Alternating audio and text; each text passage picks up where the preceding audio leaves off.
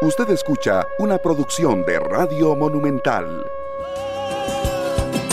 Buenos días, muy buenos días Costa Rica. De nuevo juntos todos para compartir un rato, para escuchar sus opiniones, para que escuchen las voces que están convocadas esta mañana a conversar con nosotros aquí en el programa. Eh, para que sigamos repasando algunos temas importantes que tienen que ver con el proceso electoral que eh, todavía no termina en Costa Rica, que inicia en su segunda etapa. Eh, hoy precisamente inicia el escrutinio de votos en el Tribunal Supremo de Elecciones. Por otra parte, don Pablo Heriberto Abarca dice en su tuit, porque no he podido comunicarme con él, que celebra la aprobación en primer debate del proyecto que había presentado para dar un respiro a todos los contribuyentes que al finalizar el mes tienen que pagar el IVA producto de las ventas a crédito como si fueran de contado. Este es un notición. Vamos a ver si lo desarrollamos en este programa. En la apertura del año judicial, que fue ayer en horas de la tarde, vamos a repasar nosotros hoy un tema importante, la mora judicial. El abstencionismo, como producto de todo lo que pasó y del resultado de las elecciones, vuelve a quedar claro que es mayor en las tres provincias más pobres de Costa Rica. Absuelto Marcel Hernández por cuatro delitos de violación y dos de relación impropia. El tribunal aduce principio indubio pro reo. En duda, pro reo. ¿Qué es este principio indubio pro reo? Vamos a hablar en el programa de ello para que usted lo tenga claro, por la reacción que ha motivado esta decisión judicial. José María Villalta declaró bienes e ingresos y retó a los otros 24 candidatos presidenciales a hacerlo. ¿Quiénes más lo habrán hecho? Esa es la pregunta. ¿Quiénes más lo habrán hecho? Que se ha vuelto un tema importante también. 53 nuevas muertes por COVID-19 y 2.746 casos nuevos. Y en el mundo, Estados Unidos dice que vislumbra acuerdo nuclear con Irán, pero Joe Biden dice que tiene Daniel Ortega y toda su familia prohibido el ingreso a los Estados Unidos. Así están las cosas de esto y más vamos a conversar esta mañana. Les agradecemos, por supuesto, que estén con nosotros. Eh, han pasado muchas cosas, hay muchas cosas que usted quisiera decir. Recuerden que no se ha acabado el proceso judicial, que viene una segunda etapa y eso es importante cómo lo encaramos los costarricenses. Es casi que un borrón y cuenta nueva, ¿de acuerdo? Y además tenemos que recordar, para que no se olvide, el tema del COVID y fortalecer los protocolos para que el COVID eh, pase, porque tiene que pasar, pero que afecte al menor número de personas posibles y que, y que haya la menor cantidad de muertos. Están, esta cantidad de muertos que estamos reportando no es cualquier cosa, ¿verdad? No es cualquier cosa. Así que si ustedes me permiten, hacemos nuestra primera pausa y cuando regresamos entramos en materia. ¿De acuerdo? Gracias por acompañarnos.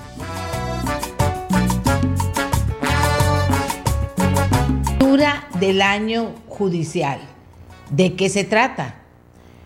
Le pedimos al licenciado Guadacuña, ex juez penal, abogado penalista, lógico, que nos introdujera en este tema. ¿Qué es la apertura del año judicial?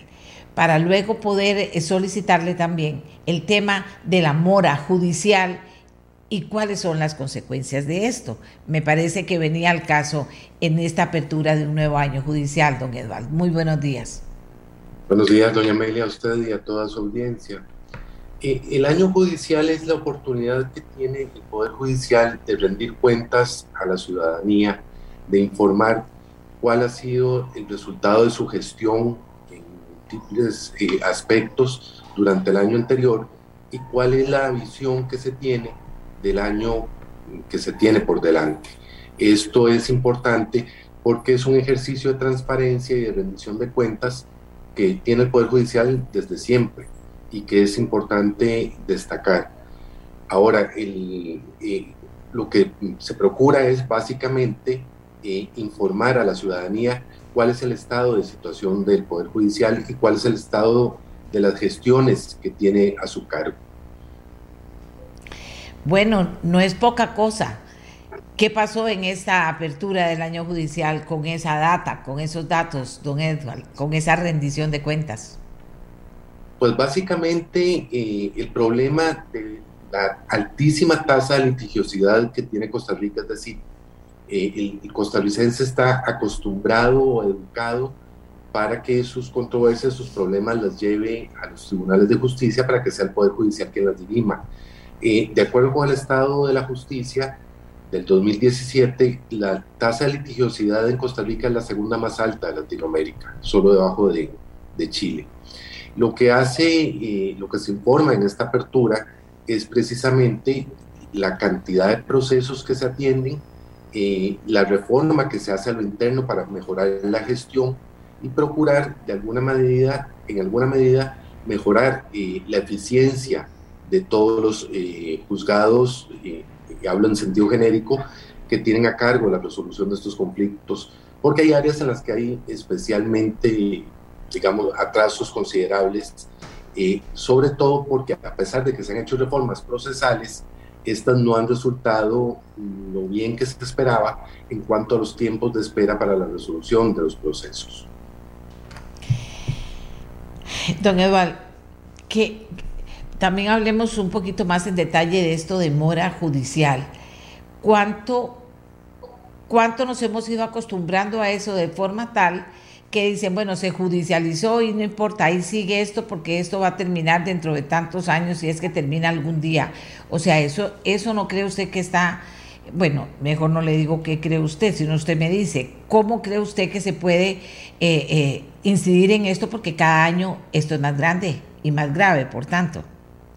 En efecto, la mora judicial es un problema eh, sistémico que tiene que arrastra desde hace varias décadas el Poder Judicial que se ha ido incrementando por la cantidad de procesos que se presentan. Entonces, no hay una, uno no podría hacer un diagnóstico general, sino que hay áreas especiales en las que hay retrasos considerables, las áreas de procesos de ejecución, procesos eh, que deberían ser brevísimos, eh, se tardan años, lo que es un contrasentido. En materia penal hay otro problema eh, que tiene que ver primero con la fase de atención de las denuncias y luego con la fase de realización de los, de los juicios.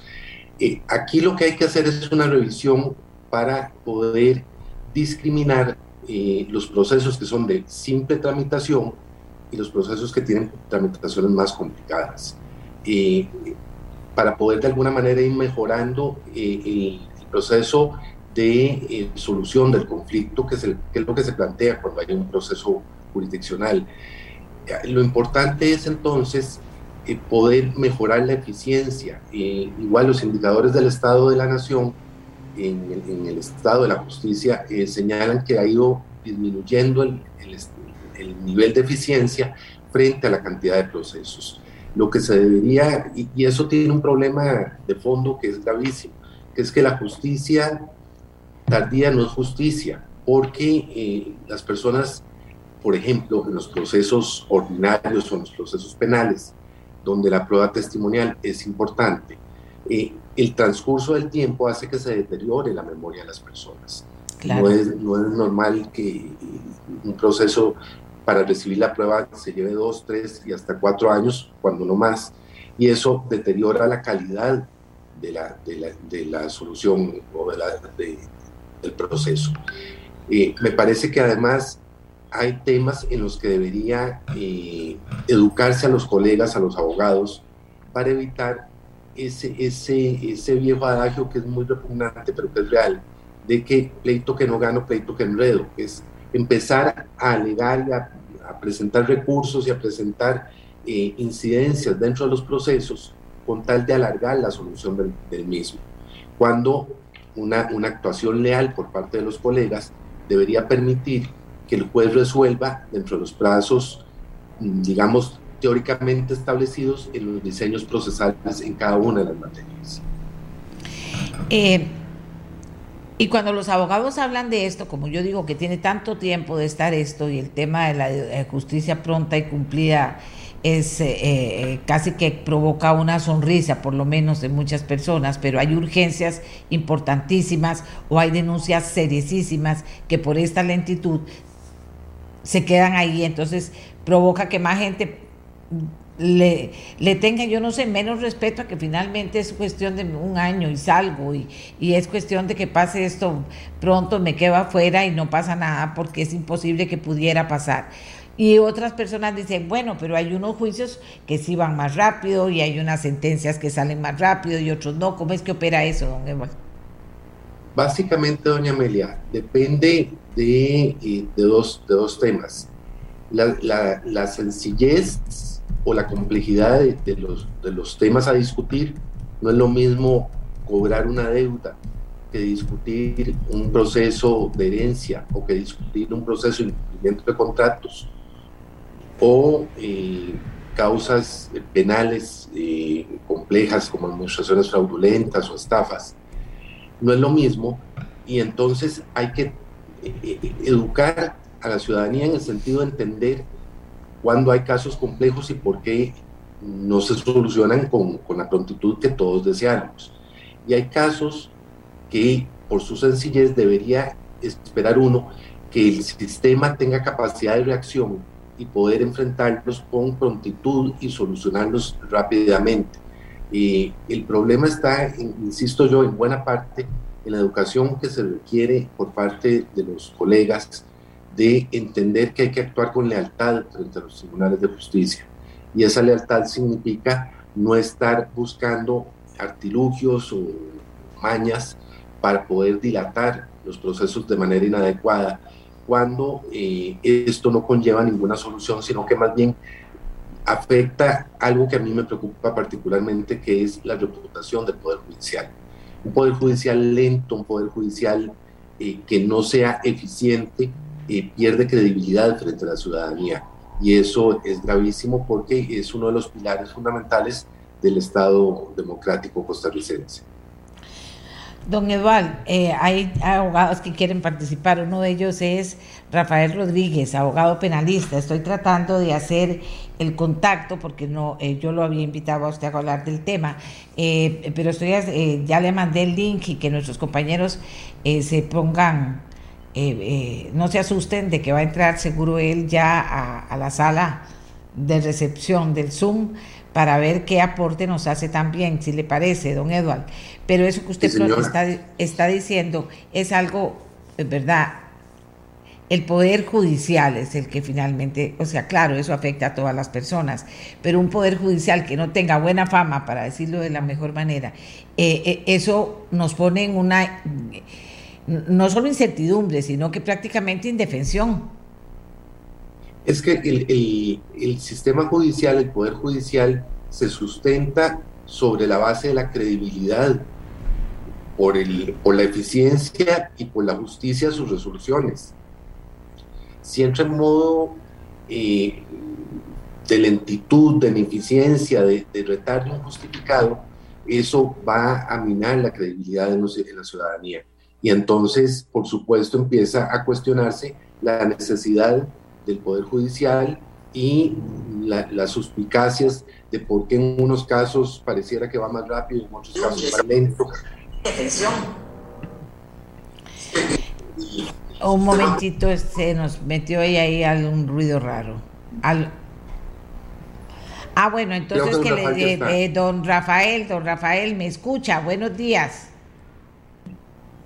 Buenos don días, Rafael. doña Amelia. Buenos días, don Eduardo. Ah, bueno, adelante. ¿Cuál es su participación en relación al tema que estamos tocando esta mañana con don Eduardo? Eh, adelante. Sí, muchas gracias, doña Amelia. Efectivamente, eh, la mora judicial ha sido una preocupación de todos los operadores del derecho y especialmente de las personas que tienen sus conflictos en el Poder Judicial.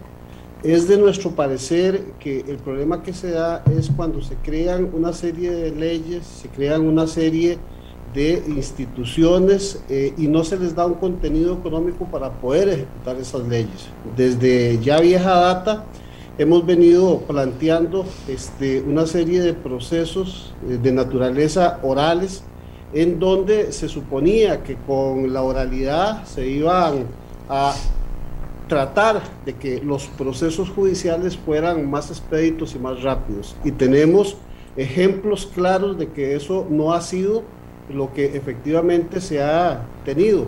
Caso de esto es eh, los despachos de cobro judicial, este, los despachos laborales, eh, los despachos contenciosos, este, inclusive hoy día los procesos penales, como dice don Edward, yo particularmente tengo procesos señalados para el 2024, 2025, asuntos que empezaron hace cuatro años.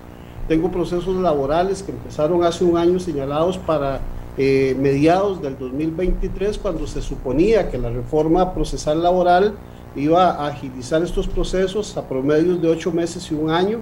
Tenemos procesos en fase recursiva, recursos de apelación, recursos de casación, con más de dos años para solucionarse y entonces esta mora judicial es lo que hace efectivamente que la justicia no sea ni pronta ni cumplida. A veces no es solamente una situación de cultura judicial, sino es una situación también propia de cuáles son los instrumentos económicos y legales que le brinda una ley al Poder Judicial para poder ejecutarse, porque nosotros no hacemos nada con crear procesos orales y procesos virtuales cuando el equipo no se tiene para ello. Los, hoy, hoy día hay un problema con el sistema de gestión en línea que nos permite a los abogados tener acceso a los expedientes desde una oficina y no tener que estar yendo. La situación de la pandemia eh, agilizó en mucho este, los procesos porque hemos llegado en la mayoría a procesos de naturaleza virtual que han agilizado ciertamente este, eh, toda la situación judicial pero que tampoco se ha generado una cultura eh, a nivel de los operadores del derecho de los abogados de estar atentos a esta virtualidad. Se nos insta y se nos llama a audiencias virtuales en aquellos casos en donde consideramos que el principio de inmediación no se ve violentado con estos procesos virtuales, pero este, los abogados a veces dicen no tengo equipo, desconozco la manera, no me puedo conectar, o como bien lo dice don Edward, colegas que este, temerariamente lo que hacen es alargar los procesos o porque son la parte demandada o porque no les conviene que el proceso se resuelva prontamente porque están eh, siendo objeto eh, de situaciones en donde provocan conflictos a ciudadanos y no quieren que estos conflictos se arreglen. Gracias, don Rafael Rodríguez, por su participación, don Edward. Como diría nuestro pueblo, qué torta.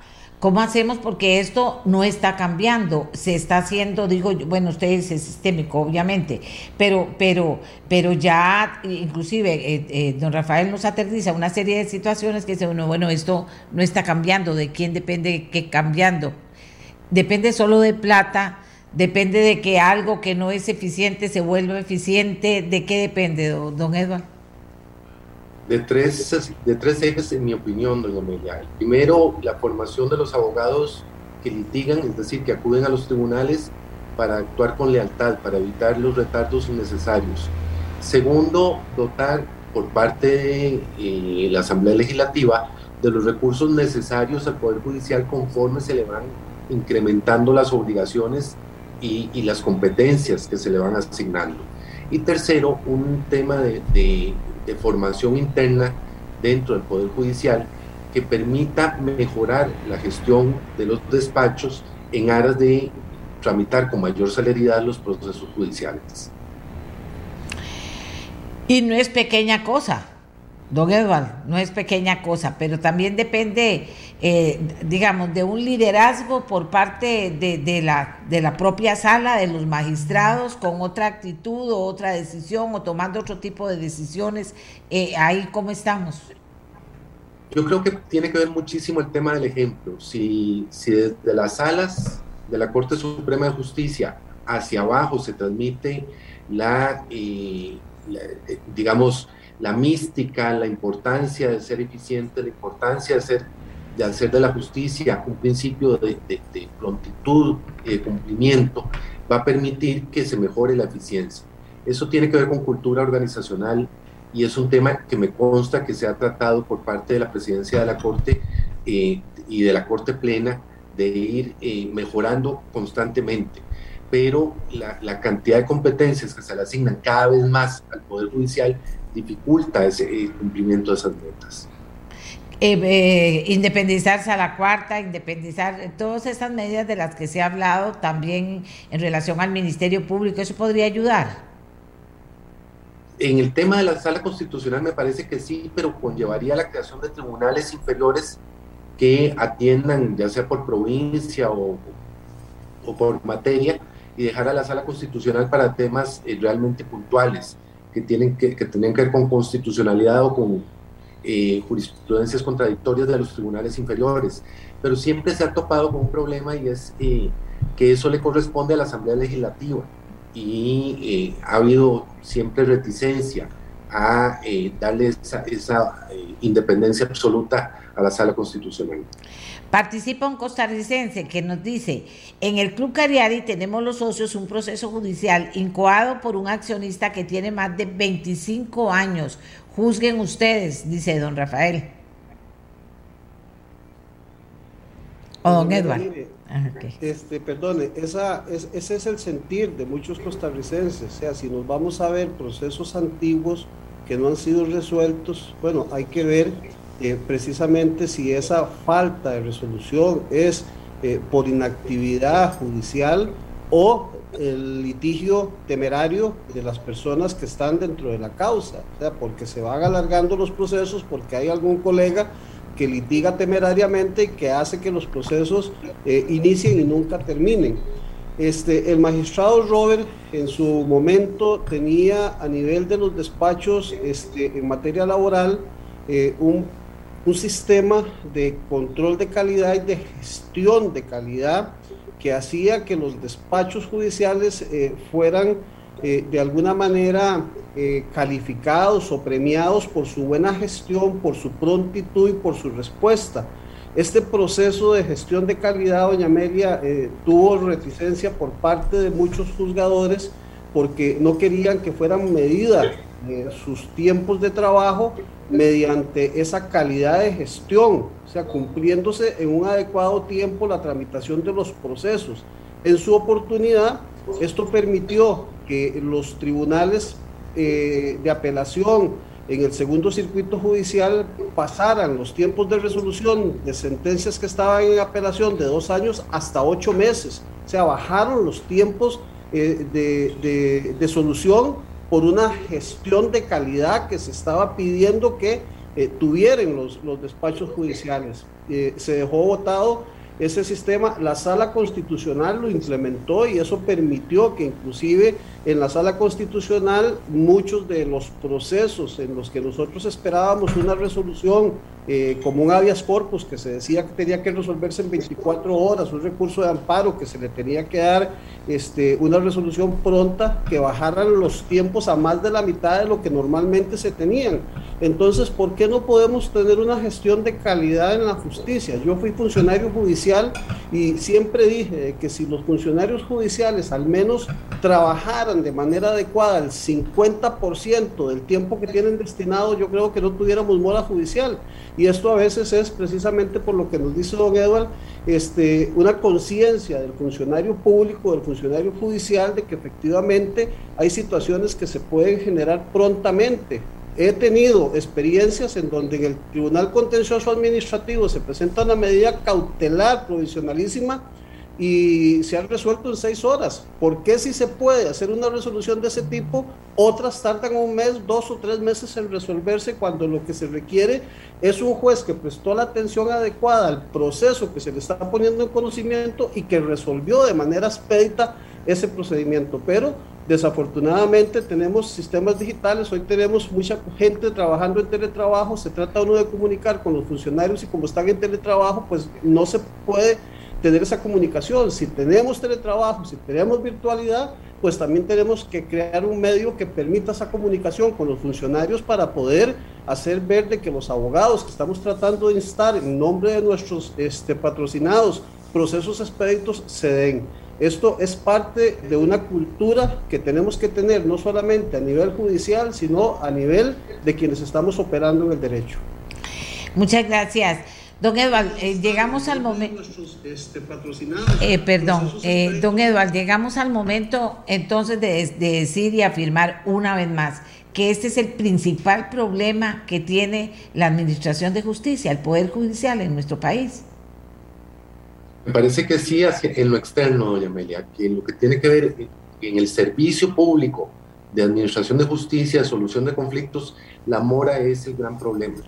No puede ser y no debe ser que hayan retardos eh, difíciles de comprender en la tramitación de los procesos que afectan a las partes, que afecta a la credibilidad en el Poder Judicial que es indispensable procurar una mayor eficiencia en la gestión de los eh, tribunales de justicia.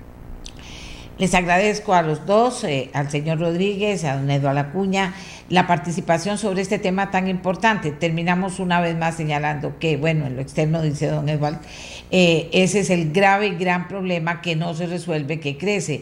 Eh, el, señor Rodríguez aporta algo más. En pandemia no hay como comunicarse con los empleados que están en teletrabajo. ¿Cómo no habilitar una cosa para que eso pase después de dos años? Bueno. Esto es parte, amigos, de la Costa Rica de hoy, que hay que cambiar. Esto tiene que cambiar en beneficio del país. ¿Cómo? Y me gusta porque hay, hay soluciones que parten de las personas y de la organización, hay otras que parten del ejemplo y hay otras que parten de la plata, pero que también la organización, el ejemplo, la capacidad de liderar de los propios magistrados de la Corte podría comenzar un movimiento que incida necesariamente en rebajar la mora judicial, dijo yo. Bien, amigos y amigas, vamos a ir a otro tema, a otro tema. Gracias a los señores por haber participado. Y vamos con otro tema. Porque resulta que la diputada María Inés Solís del Partido Unidad Social Cristiana renunció Ayer la presidenta de la Corte Suprema, perdón, de la, Asamblea Legislativa del directorio, doña Silvia Hernández, leyó la carta de la señora Solís donde dice que se va. ¿Y quién la sustituye en la Asamblea Legislativa? Y esa fue una información que corrió durante el día. Podría separarse de la fracción del PUSC y declararse independiente. Él es el señor Edgar Jover Álvarez, nuevo diputado del PUSC lo convoqué y él con mucho gusto estuvo con eh, anuente a participar esta mañana. Él es quien llega a ocupar el puesto de la diputada María Inés Solís. Don Edgar, muy buenos días. ¿Quién es don Edgar Jovel Álvarez?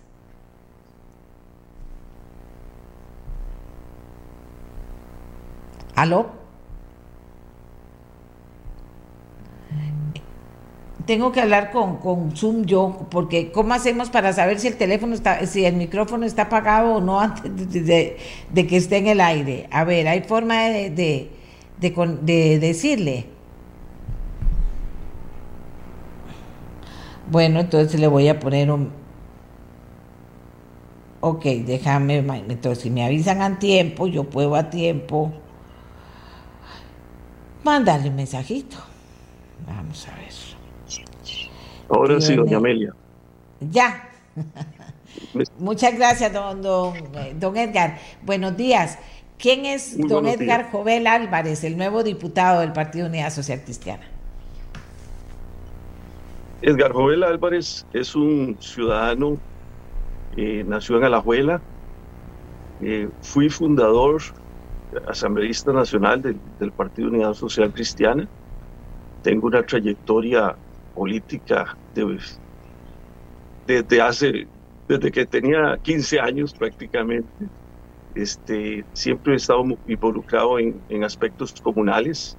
Fui presidente, regidor y regidor municipal de Alajuela eh, cuando en los años 90 y en los años eh, 78, 82. Eh, este, en ambos periodos fui fui este, regidor municipal. Así que pues tengo alguna experiencia, trabajé 28 o 27 años en el Banco Popular y Desarrollo Comunal, soy abogado y notario. Este, y me interesa mucho, lógicamente, el bienestar del país. Y, estoy realmente para, para servirle a, al país y tocar temas importantes. Eh, lógicamente el periodo va a ser muy corto y eso pues eh, multiplica la posibilidad de, de, hacer un trabajo como hubiera sido en, en, un periodo completo de cuatro años, ¿verdad? Claro. Eh, vamos a ver, ¿con qué expectativas llega usted a la fracción, al Partido Unidad Social Cristiana? Porque antes de que ingrese se ha comenzado a señalar que es que usted estaría pensando en declararse independiente y no formar parte de la fracción del PUSC. Cuéntenos un poquito sobre eso. Bueno, sí, este, realmente ha habido una situación que ya don Miguel Ángel Rodríguez lo ha hablado eh, ampliamente dentro del PUSC y este, mm, yo realmente no estaba contento con lo que está pasando a lo interno del, partido. Eh, fue así como también busqué eh, otro, otro tipo, digamos, de instancia en un partido nuevo, eh, el cual en principio pues no, no pudo ser este, inscrito. Posteriormente aparece don Rodrigo me convence con sus ideas este, y, y trabajé para él, ¿verdad? Este, entro con, con las expectativas de que debo trabajar cada día, multiplicarlo como si fuera una semana. Y entro, entro con, también con un equipo eh, asesor que me, que, me va, que me va a ayudar voluntariamente también eso lo venimos trabajando hace muchos años y que ahora se hace realidad y van a poder este, estos profesionales participar asesorándome también en, todo este tipo de, temática que es muy importante. Llego a la Asamblea Legislativa con ese tipo de expectativas, a dar lo mejor de mí, a trabajar por Costa Rica para servirle a nuestra patria. Vamos a ver, don Edgar, entonces, nos dice usted, bueno, bien, eh, yo finalmente en la campaña política, y conforme con lo que pasaba en el partido eh, Unidad Social Cristiana, pues tomé la decisión de pertenecer a otro partido, apoyar a otro candidato, que fue el señor Chávez, ¿verdad? Ahora que usted ingresa, entonces usted no ingresa directo a la fracción, ya habló con ellos, usted entraría a hacer un trabajo independiente, en, hacer un trabajo independiente eh, dentro de la línea del candidato que usted apoya ahora. Realmente en estos cuatro años no he tenido comunicación prácticamente, eh, si acaso con un diputado que le pedía audiencia, eh, totalmente, mm, en ningún momento he tenido la consideración, eh, el respeto este, para conocer o plantear algunos de mis proyectos eh, que pudiera, pude, haber contemplado desde un principio. Es así que este, actualmente, por lo que voy a hacer primero, juramentarme, y una vez que me juramente, ahí pues anunciaré ya propiamente cuál va a ser la posición final mía este, en, este, en este aspecto durante estos tres meses. O sea que usted no ha tomado la decisión, don Edgar. Es decir, es que quiero hacerla una vez que me juramente, como corresponde. Claro, o sea, sí tomó ya una decisión. Pues sí, este, soy una persona, digamos, de diálogo, soy una persona que voy a votar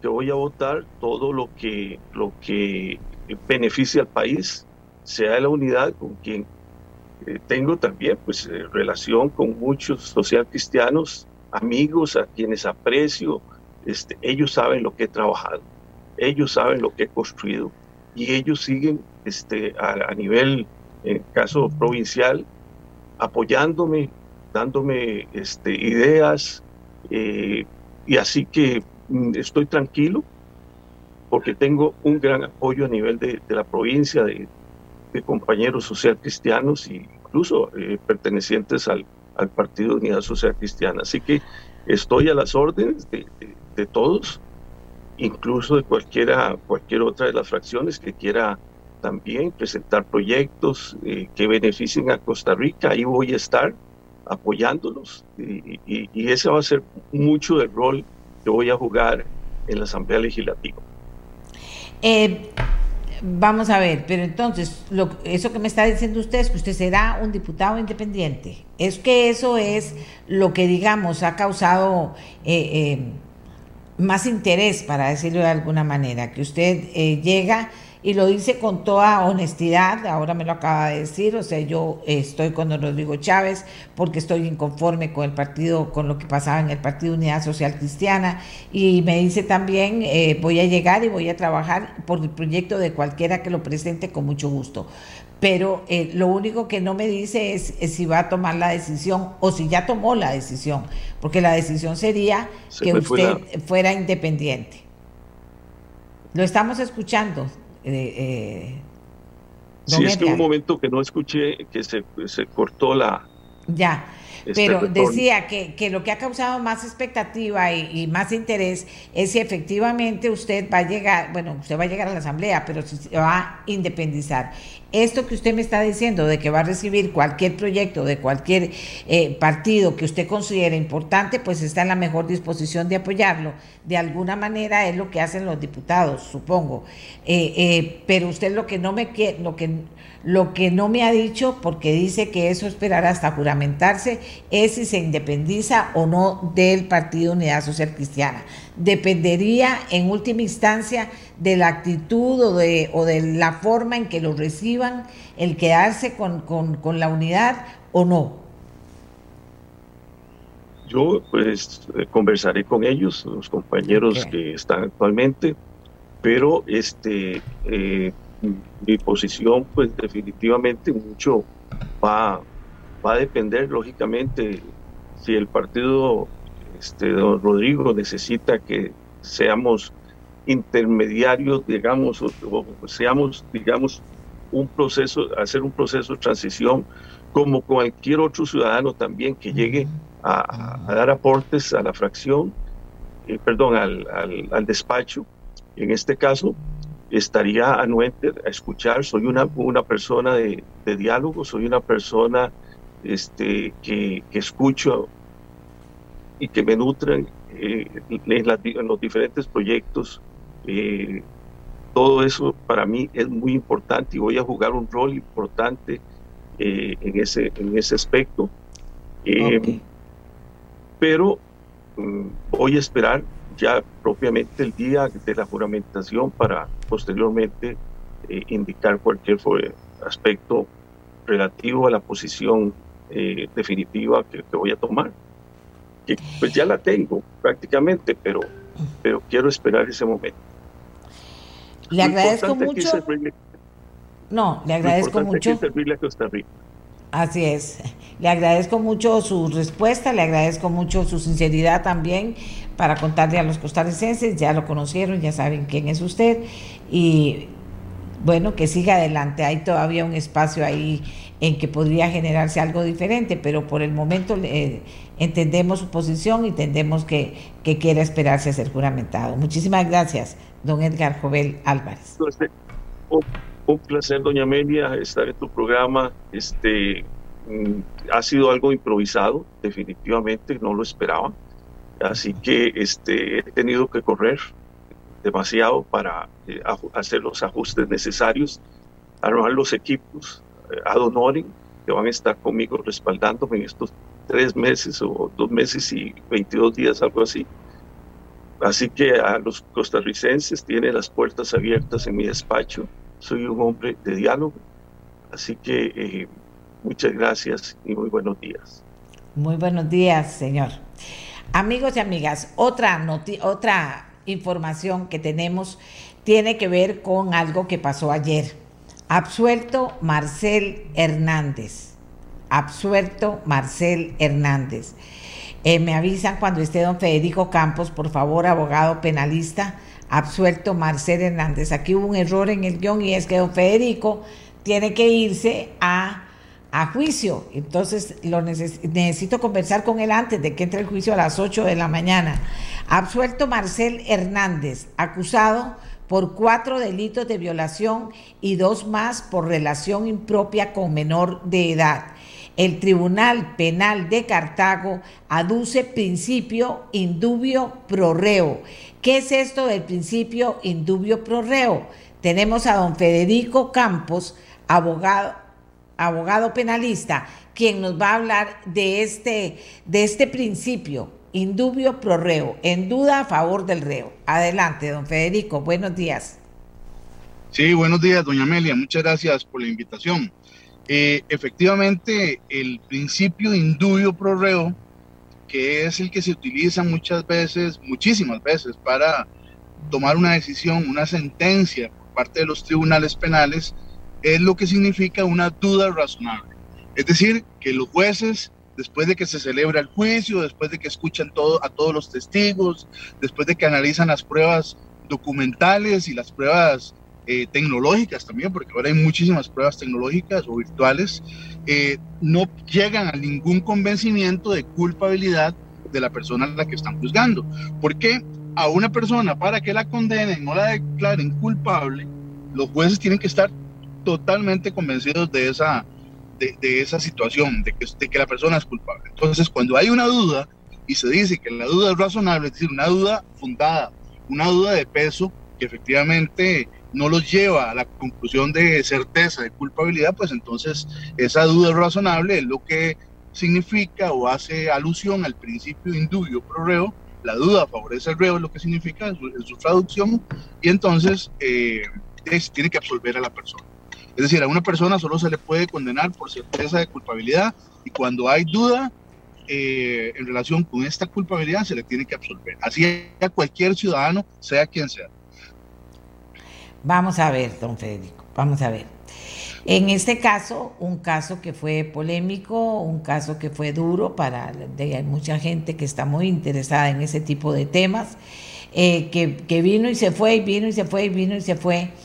Eh, después de tanto tiempo, ahora hablábamos de la, de la mora judicial y hablábamos del tema de que mientras más tiempo pasa, supongo yo, usted me corrige, el tema de tener las pruebas claras y calientes, pues se vuelve todo un tema también. En este caso, eh, eh, en este caso, puede ser ejemplificante de otros casos en que pasa lo mismo, que pasa mucho tiempo y que al final, eh, eh, pues los jueces, por las razones que usted aduce, señalan que, bueno, hay dudas y en dudas no podemos declararlo culpable, tenemos que aceptar, tenemos que, señalar que por la duda eh, lo declaramos inocente. Así es.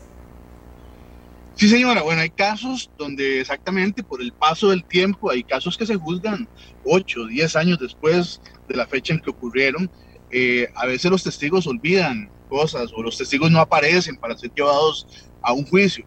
Sin embargo, en este caso en particular, doña Amelia, eh, sí quiero llamar la atención porque de lo que me he informado es que desde un principio, y por eso le dictaron dos sobreseimientos al señor Marcelo Hernández, ya se tenía conocimiento que la joven o la denunciante no había sido eh, violada, es decir, que no se había llevado a cabo ninguna agresión sexual en contra de su voluntad. Y que desde un principio, tengo entendido, el Ministerio Público y el INAMU tenían estos mensajes de WhatsApp donde se denotaba que había una relación sexual consentida y que no había sido en contra de su voluntad. Porque la violación es eso, precisamente, es eh, eh, tener u obligar a una persona con amenazas físicas o psicológicas o engaños o aprovechándose de una condición de vulnerabilidad para obligarla a tener relaciones sexuales en contra de su voluntad. Y eso nunca pasó en este caso. Y eso se sabía desde el principio. Y por eso fue que se dictaron los sobreseimientos. Lo que pasa es que a mí me parece que aquí pesó mucho para mantener siempre el caso como una violación, a pesar de que había pruebas de que no lo era, eh, el hecho de que Marcelo Hernández era extranjero. Entonces, claro, teniéndolo a él procesado o investigado con un caso tan grave como una violación, le iban a poder sostener las medidas cautelares de impedimento de salida del país. Pero en realidad siempre se supo y por eso también se hizo la acusación subsidiaria que eh, habían unas presuntas relaciones sexuales consentidas. ¿Y por qué no lo condenaron por estas presuntas relaciones sexuales consentidas que a todo mundo le parece? Bueno, qué barbaridad que no lo condenaran, al menos por eso. Bueno, no lo condenaron porque la joven sostuvo en el juicio que ella había sido obligada a tener relaciones sexuales. Y había pruebas clarísimas de que eso no fue así. Y las relaciones sexuales consentidas eh, no pueden ser eh, bajo ningún grado de obligación, sino tienen que ser únicamente bajo el consenso de las dos partes. Y según las pruebas, los WhatsApp, las comunicaciones entre ellos, se determinaban que había habido consenso entre ambos para tener relaciones. Entonces, entonces si me explico, si en el juicio ya dice eh, que fue obligada a tener relaciones sexuales y las pruebas aportadas al proceso la contradecían, entonces tampoco la iban a poder condenar por relaciones sexuales consentidas. Eh, de manera tal que, eh, por eso es que, digamos, por decirlo de alguna manera, los jueces no tenían otra salida que dudar de las pruebas y no podían condenar a Marcel ni por un delito ni por otro. Espero haberme dado a entender. No, no, no, no, claro que se a entender. Eh, nada más para cerrar, ¿qué piensa usted que sería la solución para el tema de la mora judicial? Bueno, hay muchos procesos que por su complejidad definitivamente eh, se retrasan, ¿verdad? Y, no hay otra salida que esperar a veces muchos meses o años para que los procesos se vayan avanzando. Pero hay otros casos, doña Amelia, donde no hay ninguna justificación, ninguna razón más que la inercia de la burocracia de los funcionarios o de algunos funcionarios judiciales que realmente eh, no, no, no hacen que los casos o los procesos caminen de manera diligente. Hay casos que a veces esperan meses o inclusive años yo he tenido para que se empiecen a entrevistar a los testigos, ¿verdad? A pesar de que uno está ahí encima, como, como decimos, molestando para que los fiscales lleven a cabo esas diligencias de investigación. Pero a veces eh, los letargos son, son enormes, ¿verdad? Ahora, eh, ¿cuál es el, que usted tiene un juicio de muchos años?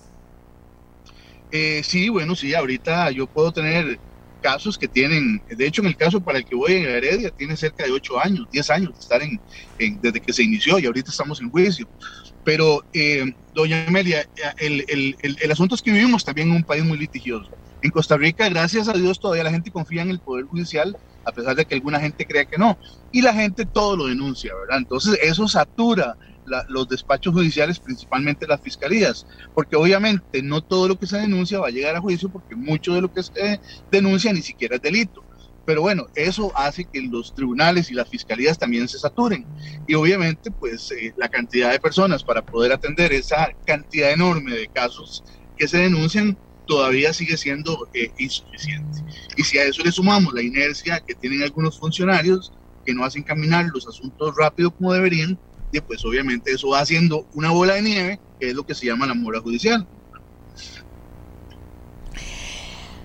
Ay, qué tristeza, ¿verdad? Todo lo que hay que arreglar aquí, eh, eso no está bien, no está bien y, se, y, como siempre, no está bien, la gente se preocupa, no está bien, la gente se medio preocupa, no está bien, se menos preocupa y no está bien, lo dejamos pasar. Y eso es, eh, eh, eso es algo que, que no debería darse bajo ninguna circunstancia, por lo menos un esfuerzo continuado, permanente y sostenido de, de hacer que esto cambie el principio de justicia pronta y cumplida queda en la gaveta del olvido, ¿verdad? Imagínense que ayer me notificaron un juicio para el año 2025, para agosto del año 2025. Bueno, yo espero estar con vida para el juicio. Tendré que decirle al cliente, ¿verdad? Que, esperemos estar con vida nosotros y los testigos, ¿verdad? Porque eh, jueces sabrán, ahí pondrán a los jueces que les correspondan el 2025, pero eh, es algo, que, imagínense ustedes, hasta dentro de tres años, un juicio, estamos peor que las que las eh, operaciones o las cirugías de, la Caja Costarricense del Seguro Social. Otro problema igual que dice uno, ¿qué va a pasar con esta historia?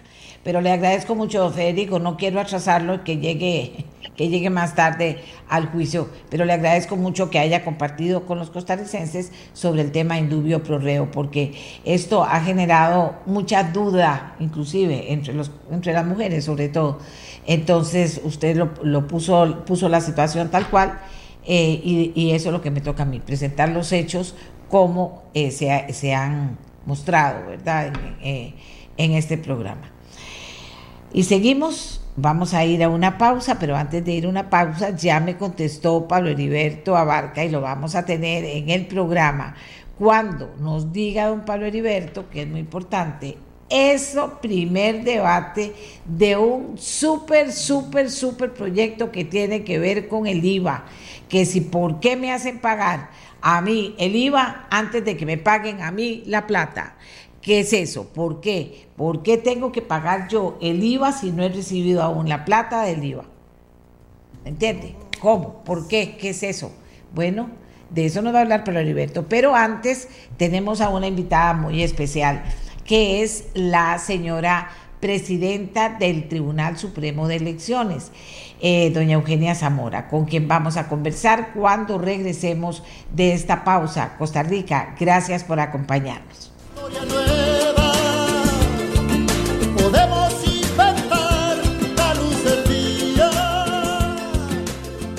El Papa emérito Benedicto XVI pide perdón por abusos y errores del clero. El Papa emérito lee eh, Benedicto XVI lee una carta donde pide perdón por estas situaciones y agradece a el Papa Francisco su apoyo y su confianza. Sus consejeros aseguran que el Papa Benedicto XVI no escondió casos de abuso cuando era arzobispo. Eso es parte de lo que está pasando en el mundo y también pasa en el mundo que eh, en sus redes sociales el expresidente de la República, Luis Guillermo Solís, se pronuncia sobre la derrota del PAC y dice, la derrota es la madre de la sabiduría, si hay disposición de escucharla. Los resultados invitan al PAC a realizar una profunda reflexión que además debe ser reposada, rigurosa y fraterna. Pero además tenemos también una información en ameliarueda.com donde se pide la reacción de, eh, de Otón Solís fundador del Partido Unidad Social Cristiana. Y entonces ahí eh, don Otón Solís se asombra de que el PAC no haya eh, conseguido o que haya conseguido lo que consiguió, queda prácticamente borrado.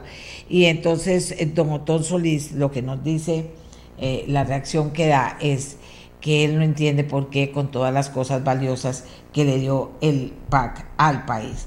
Así está el tema de las elecciones, sin duda alguna, aquí en Costa Rica. Pero resulta que hoy va a haber cosas importantes en, la Asamblea, en el Tribunal Supremo de Elecciones. El tribunal tiene mucho trabajo en estos días y mientras que lo que conectamos con la señora presidenta, eh, doña Eugenia Zamora, vamos a hablarles un poquito de eso. Arranca el escrutinio de votos. También está el tema del pago de la deuda política y también arrancó ya la segunda ronda electoral una vez que terminan ellos de contar o no cómo está el tema. Vamos a hablarlo con doña Eugenia Zamora, que además debemos decirlo, y yo decía que hacíamos historia en el mundo con doña Eugenia Zamora, la magistrada Eugenia Zamora, quien es presidenta, una presidenta mujer tenemos en el Tribunal Supremo de Elecciones. Y Costa Rica en eso también marca una pauta, lo cual es muy importante. También les decíamos que en este programa vamos a revisar el abstencionismo por provincia en este proceso electoral. Como resultado de las votaciones vuelve a quedar eh, frente a nosotros el tema del del abstencionismo en las provincias más pobres. Y también se ha dicho en el análisis que han hecho quienes saben de este tema, que el abstencionismo es una forma de hablar muy fuerte, muy fuerte. Y vea cuando uno lo analiza, están hablando muy fuerte las zonas más pobres de este país, las zonas más deprimidas, las zonas que dicen no nos ponen atención, no nos prestan atención, no vienen a vernos, no nos ayudan, no nos apoyan. No, no, no, no. Entonces dicen al proceso electoral no y se abstienen. ¿Verdad? Esas son las cosas, amigos y amigas, que tenemos que comenzar a ver. Nosotros, los que debemos de alguna manera exigir que se le preste atención a esas zonas, pero los, la institucionalidad nacional, los poderes de la República, los políticos, la Asamblea Legislativa, todos tienen que comenzar a ver cómo se presta atención, no solo a los problemas sistémicos que hay en, en la institucionalidad como la mora judicial, problemas sistémicos. No, no solo tiene que ver. Hay problemas en todas partes que tienen que atender inmediatamente a mediano plazo o problemas que son resultado de situaciones sistémicas que, se enfrentan en el país. Pero no podemos seguir dejando a esta gente así. Porque esta gente también tiene su forma de hablar y yo sí considero que lo hizo, lo hizo. Y dijo, bueno, Entonces, no. Qué triste, ¿verdad? Un pueblo que, un país que logra que su pueblo vote con alegría en una fiesta electoral en cantidad impresionante y que vuelve a ver el mapa y dice, mira, votaron las zonas que, que, hemos logrado ayudar, que eran las que estaban en peor situación y hemos logrado mover las cosas. Esa debería ser la meta de las próximas elecciones. Bueno, no del próximo proceso una vez termine el que estamos, que es la segunda ronda. Pero esa debería ser la meta. Porque esta gente ya dijo, ya no más, ya no más, ya no más, ya no más. Y entonces, si ustedes no nos ayudan, nosotros no lo hacemos. Y tenemos que ayudar. Es la obligación de la institucionalidad del país, no importa el partido que sea, resolver estas situaciones y buscar la eficiencia y ver de verdad cómo hacemos para que toda la, la, institucionalidad que cumple, que trabaja, que está haciendo las cosas bien, tenga todas las herramientas que necesita, pero que la institucionalidad que no está haciendo las cosas bien haya forma de que entonces busquen trabajo en otra parte. Porque si necesitamos, Costa Rica, eso es correcto, nosotros necesitamos tener a toda la gente pellizcada trabajando, al que no está preparado, al que no quiere, al que dice no, mí nadie me va a echar, o al que dicen es que yo soy amigo de los políticos, o no, esa gente no la queremos en la institucionalidad, porque esta institucionalidad tiene que responderle a esta gente que no va a votar porque ya se aburrió de que le digan, ya venimos por usted, ponga la banderita, le damos un, un diario. Se aburrió de que pase eso y a ellos no les pase nada, ¿verdad? Desde que, que eso no es lo que hay que hacer ni lo que hay que eh, que eso no es lo que ellos quieren. Tenemos que darnos cuenta de eso, de verdad. Y en eso estamos todo el país. Alguien es empleado público, alguien es empleado privado. Muchas veces el empleado privado ahora se porta como empleado público de los que no son buenos empleados públicos, porque hay unos que son excelentes, sino cómo nos sostendríamos. Se trata de que todos podamos eh, aportar lo que necesitamos para, para que este país eh, esté mejor, pero no solo para que esté mejor, para que estén mejor los que están mal y los que hoy, eh, por el resultado de este proceso electoral, pegaron, dijeron algo muy, muy contundente, no vamos a votar, que son los de las zonas más pobres de Costa Rica. Me avisan si tenemos ya contacto con el Tribunal Supremo de Elecciones, por favor. Vamos a ver. Vamos a ver, vamos a ver. A ver, a ver, a ver. Dice que ya casi.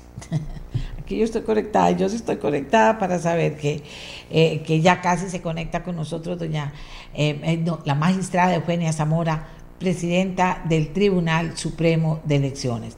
Pero a raíz de esto que está pasando, que es todo el tema de, de contar votos y hoy comienza el escrutinio, les estaba hablando del abstencionismo y el hecho de que cuánto nos golpean esas voces, que son las voces de las zonas, en mayoría, de las zonas más pobres de este país. Y eso nos debe preocupar muchísimo.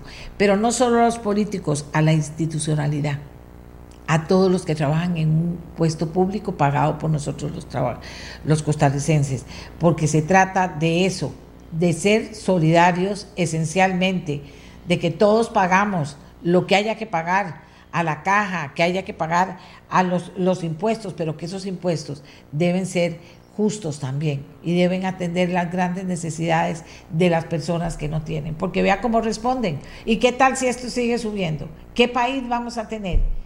¿Qué pedacito pequeñito va a terminar eligiendo a nuestros eh, gobernantes? ¿Cómo es ese tema? hay, que, hay que analizar esas cosas para que podamos después sentirnos bien. Y saben, por, eh, voy a esperar a doña, a, doña Eugenia porque ya ella casi va a entrar también. Hoy ha sido un programa de que todo el mundo estaba pronto a entrar a un juicio, pronto a entrar a una actividad y doña Eugenia está, eh, eh, tiene que estar en la cabeza del arranque del escrutinio de votos y por eso le estamos eh, dando este tiempito para que pueda estar con nosotros. ¿De acuerdo? Estamos, le pregunto otra vez. Eh, para escucharla, porque es la, fuente de información más importante en este momento, más valiosa en este momento y quien eh, puede pues marcarle confianza y credibilidad en todo este proceso que además está a decirlo, ha estado excelentemente bien.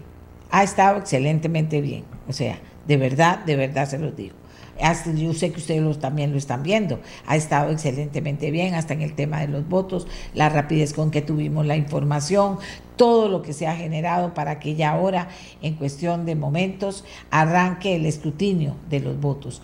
Y ella nos va a decir cómo se lleva a cabo este escrutinio también. Entonces, es, eso es lo que estamos haciendo tiempo, porque como les dije, como les dije, eh, hoy ha sido un día de esos pero no importa, porque ha sido información valiosa la que hemos podido complementar con ustedes. Me dicen que ya en este momento tenemos a, doña Eugenia lista. Miguel, nada más me avisa usted o, Emanuel para... para... Sí. Tenía acá más Ok.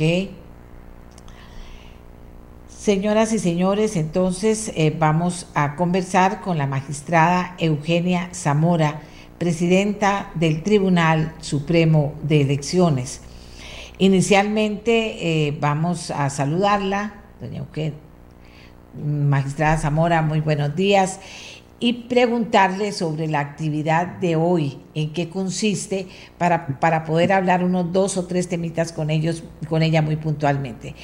Arranca escrutinio de votos. ¿De qué se trata, doña Eugenia? Buenos días. Buenos días, doña Amelia. ¿Cómo está? Un gusto saludarla y a la audiencia que nos acompaña.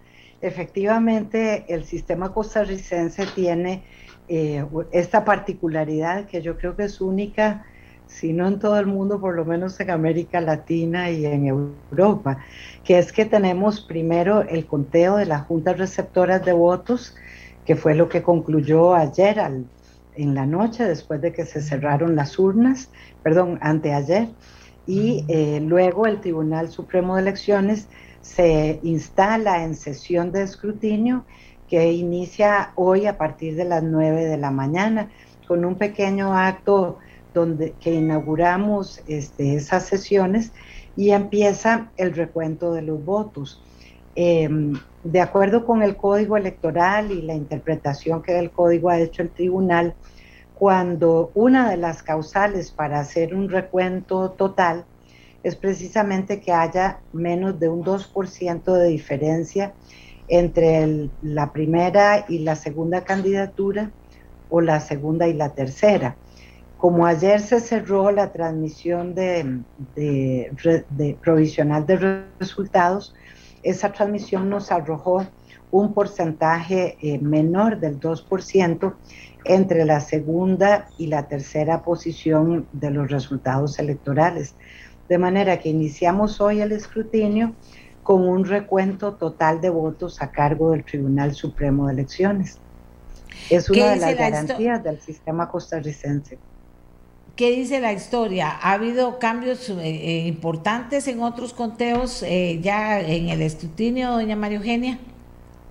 Sí, bueno, recordemos que antes del Código Electoral de 2009 era obligatorio para el tribunal siempre el recuento total. Es decir, esa fue la, historia, digamos, de recuentos en, en materia de resultados electorales desde 1953 hasta, el, hasta la elección última que fue en, en el año 2000, 2006. Entra el código electoral y entonces el tribunal solamente recuenta en eh, el escrutinio si es total y es el escrutinio definitivo, pero el tribunal recuenta eh, cuando eh, se da alguna, digamos, situación de debilitamiento, de fiscalización en mesa, por ejemplo, que hubo menos miembros partidarios o que faltaron fiscales o que no había auxiliares. Esas son unas de las causales. Y las otras, eh, la otra situación es esta que le decía al inicio, cuando hay menos del 2%, de manera ah, tal que hemos tenido esa situación tanto en el 2014 como en el 2018. Doña María Eugenia, eh, eh Vamos a ver, ¿qué pasa con el pago de la deuda ahora a, partir de este momento? Eh, bueno, es importante recordar acá que eh, la constitución política define que un año eh, establece que la contribución del Estado para una respectiva elección es una contribución que se basa en una, en una fórmula, ¿verdad? Matemática, la Constitución dice que en el año tras anterior a la elección se debe proceder a fijar el monto y en principio es un monto del 0,19% del Producto Interno Bruto. Eh, sin embargo, eh, la propia Constitución establece también que por ley la Asamblea Legislativa puede reducir ese monto como efectivamente lo hizo la Asamblea Legislativa en el tiempo oportuno. Pero recordemos, doña Amelia, que ese monto es un único monto para el proceso electoral, es decir, no es que se aumenta porque hay una segunda ronda, así como el presupuesto del Tribunal Supremo de Elecciones aprobado por la Asamblea tiene, eh, queda definido y incluye la primera y la segunda ronda, porque las dos son parte de un mismo proceso electoral, es decir, estamos en este momento a la mitad del mismo proceso electoral, que culminará cuando llevemos a cabo la segunda ronda. Pero el monto de la deuda es uno solo, se fija en general para los partidos políticos y debe cubrir, ¿verdad? Tanto la primera etapa, primera ronda, como la segunda ronda. No es que se aumentó el monto que le corresponde a ningún partido. En este momento, los dos partidos y candidatos que van hacia la segunda ronda continúan, digamos, eh, los gastos de campaña pertinentes y em, esos gastos cubren, tienen la obligación todos los partidos de presentar la liquidación de gastos de campaña 45 días después de la elección. Y si hay segunda ronda, los dos partidos que van a la segunda ronda tienen eh, un plazo mayor, 45 días después de la segunda ronda, para presentar su liquidación de gastos de campaña. Eh, doña María Eugenia, arranca la segunda ronda electoral. ¿Qué significa esto? ¿Cuándo arranca? ¿Cuándo termina? Bueno, nosotros debemos proceder ahora con ese recuento total que les señalaba al inicio y em, eso estará terminando. La, el Código Electoral da 30 días para el escrutinio de, la papeleta presidencial y 30 días para el escrutinio de la papeleta eh, diputadil. Recordemos que lo que señala el código es 30 días para finalizar el escrutinio, no para la declaratoria. Por supuesto que el tribunal procura siempre eh, utilizar el menor tiempo posible que le da el código. En la ocasión pasada nos llevó 14 días hábiles, doña Amelia, y en esta ocasión, así como el trabajo de las juntas, como ustedes pudieron observar el domingo, fue un poquito más trabajoso, ¿verdad? Las juntas tardaron un poco más en empezar a enviar los, los resultados de, de, cada, de cada mesa de votación. También prevemos que ese escrutinio en sede del tribunal a cargo de los magistrados pueda ser un poquito más lento por el, por el número de candidatos y por el número de papeletas. De manera que calculamos que de los 14 días de la vez pasada, podría eventualmente llevarnos eh, cinco días más en esta ocasión. Una vez concluido el escrutinio definitivo, el tribunal tiene también en paralelo que ir resolviendo, digamos, cualquier recurso que se haya interpuesto contra resultados electorales, ya sea recursos de apelación, incidencias en el padrón registro o demanda de nulidad de resultados electorales. Una vez resueltos esos recursos, el tribunal procede o a hacer la declaratoria de presidente, que no será el caso en esta ocasión, o por otra parte a hacer la convocatoria a la segunda ronda electoral que tendrá que llevarse a cabo, como lo establece nuestra constitución, el, el domingo 3 de abril, el primer domingo de abril.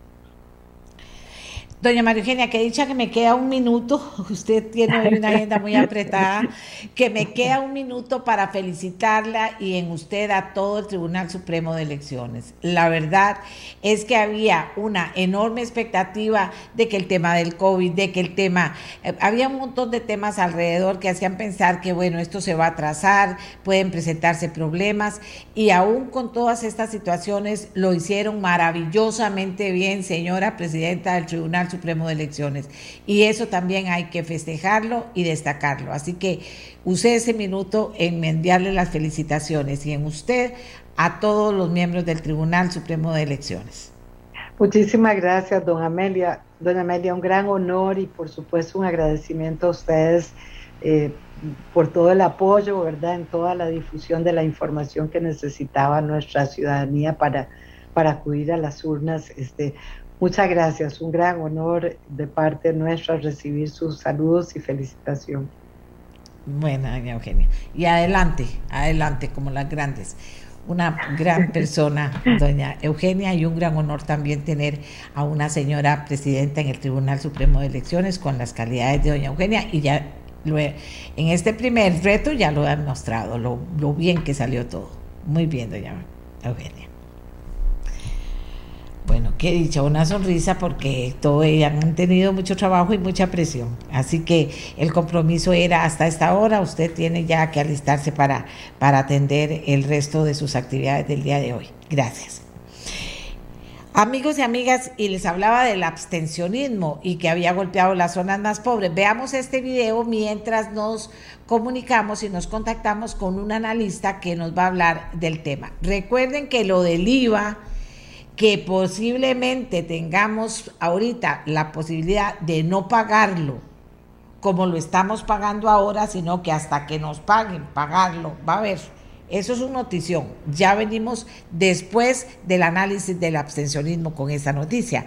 Pero ahora veamos el video del abstencionismo. Bueno, ahí tenemos el, el, el video, ahí tenemos el video con el gráfico y véanlo ustedes totalmente, ¿lo ven? Del abstencionismo. El rojo el abstencionismo. Vean las zonas pequeñitas, las que salieron más afectadas. Ahí están los datos, las provincias, y me avisan ya cuando está listo nuestro analista para poder conversar con él sobre este tema. No sé, hoy ha sido de película esto. De película. Bien, eh, he invitado a que nos comente sobre este tema haga el análisis, nos diga qué podemos esperar de esto. Y yo decía que si la institucionalidad no se pone las pilas, eventualmente podríamos tener enfrente un problema muy grave. Y el problema es que el abstencionismo crezca en nuestro país. ¿Ok? Don Jorge Rodríguez, sociólogo, eh, eh, catedrático en la Universidad Latina, él está eh, no solo en una asesoría muy completa, sino que también ejerciendo su profesión de sociólogo. Don Jorge, el abstencionismo y totalmente claro que en las zonas más pobres es donde se da mucho mayor abstencionismo en Costa Rica. Muy buenos días, doña Amelia, a usted y a todas las personas que le acompañan. Eh, como usted bien lo señala, eh, el abstencionismo eh, golpea más fuertemente en las zonas más pobres del país y particularmente en las zonas rurales y las costas. En el gráfico que usted nos enseñó, es muy fácil comprobar que durante la primera parte, digamos, después de la Segunda República, de la Revolución del 48, el abstencionismo sube en las primeras dos elecciones y luego cae alrededor del 20%. 40 eh, años después, 50 años después, eso se eh, eh, eleva al 30% y se ha mantenido así desde entonces, pero ahora llega a un nivel del 40%. Y como usted muy bien lo decía, el abstencionismo no es solo la decisión de no participar, es de alguna manera una voz muy fuerte eh, que señala inconformidad, que señala desigualdad, que señala eh, desinterés en algunos casos, dejando de lado lo que se conoce como el abstencionismo técnico, que son aquellas personas que por razones ajenas a su voluntad no pueden votar. Don Jorge, y decía también que esto es culpa, eh, es culpa de todos, no es eh, eh, digamos que tiene nombre y apellido, es la institucionalidad la que no les responde finalmente. Sí, señora, hay, hay un, un gran problema en relación con este tema porque las personas, efectivamente, o sea, todas y todos los ciudadanos participamos del proceso político entendiendo que la política es la forma en que la sociedad ha decidido eh, distribuir los mecanismos del poder. Es la forma en que decidimos quién va a participar en qué institución eh, y con qué propuestas para resolver los problemas que tenemos en el país. El desencanto que genera que de manera sistemática no se puedan cumplir con las promesas no se avance en algunos temas, que hayan temas en Costa Rica que tienen 30 y 40 años sin poderse resolver, como una carretera, hace que el descontento crezca profundamente. Y las personas asocian ese descontento precisamente con la llave electoral. Porque de alguna manera no podemos negar que Costa Rica tiene una democracia sólida de muchos años, pero también nos hemos quedado en una democracia de procedimiento, ¿verdad? Las ciudadanas y los ciudadanos tenemos la posibilidad cada cuatro años de ir a votar. Y muchas veces el proceso se acaba ahí. Entonces la gente dice, si yo lo que tengo es la única opción de ir a votar, pero eso, y lo digo entre comillas, no sirve porque mi decisión no va a ser reflejada o respetada, ¿para qué voy a ir a votar?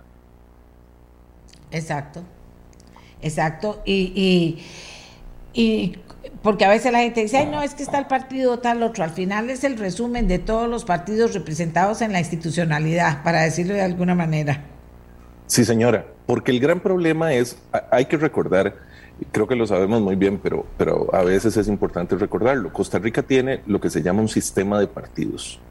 ¿verdad? Las personas, por más buenas que sean, por más preparadas, por los mejores deseos que tengan, solo pueden llegar a un cargo de elección popular si un partido político les presenta ese cargo, ¿verdad? O sea, en nombre de un partido. El partido es, vamos a decirlo así, el vehículo para llegar a los puestos de poder público. Entonces, la gente, eh, cuando no logra que esos, que esos resultados reflejen sus intereses, satisfagan sus necesidades, lo que dice es fácilmente, ese vehículo no me sirvió pero no sirve el otro, no sirve el otro. Hay gente que dice, yo he votado en todas las elecciones por partidos distintos y las cosas siguen igual. Por lo tanto, eh, digamos, esto se traslada a una visión de decir, no es un problema del vehículo que escogí, es un problema del sistema. Es un problema del sistema. Es un problema en el Poder Judicial, hay problemas en la caja, estamos en un momento difícil, muy difícil, y eh, ¿Y cómo hacemos para volver? Porque hay que eliminar trámites. ¿Para qué comienzo con esa lista? Mejor veámoslo en positivo.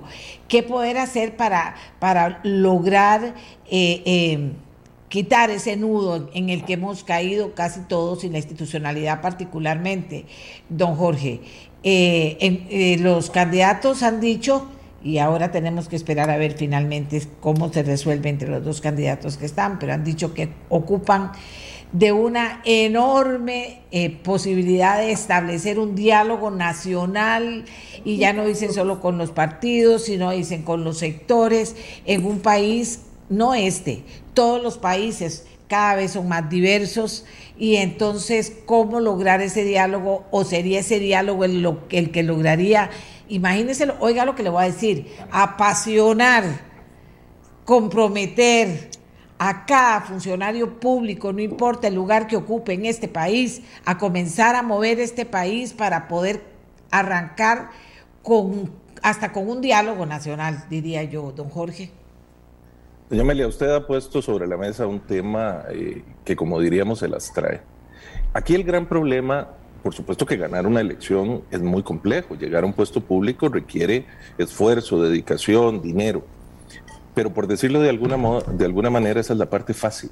El problema es qué hacer después, ¿verdad? Una vez que ya la persona está sentada frente al timón, ¿cómo logra que este barco pueda avanzar por la ruta correcta y de manera a buena velocidad? Y usted lo plantea, muchas veces el problema se origina en ese distanciamiento que hay de la ciudadanía. O sea, las y los ciudadanos son el andamio, como decía don Ricardo Jiménez, para subir ¿verdad? Y una vez hecho el edificio, bote el andamio. Y es que ese es un gran problema, la necesidad de un diálogo nacional que sea capaz efectivamente de escuchar a los distintos sectores es indispensable. ¿Por qué? Porque los partidos políticos deberían ser, y esto es lo que dice toda la teoría, vehículos que expresen y condensen las necesidades, los intereses y las visiones de los distintos sectores. Porque usted y yo sabemos, doña Amelia, estoy seguro que las personas que nos escuchan también, que en nuestro país hay distintos sectores, distintos intereses, muchas veces contrapuestos.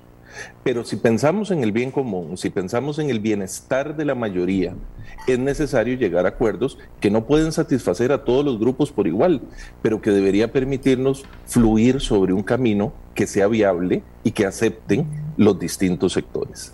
Si eso no se hace, el problema de legitimidad puede ser mayor, porque por eso le decía, a veces nos quedamos en el procedimiento que un candidato o una candidata obtuvo tantos votos, eso le da legitimidad, sin duda, desde el punto de vista formal.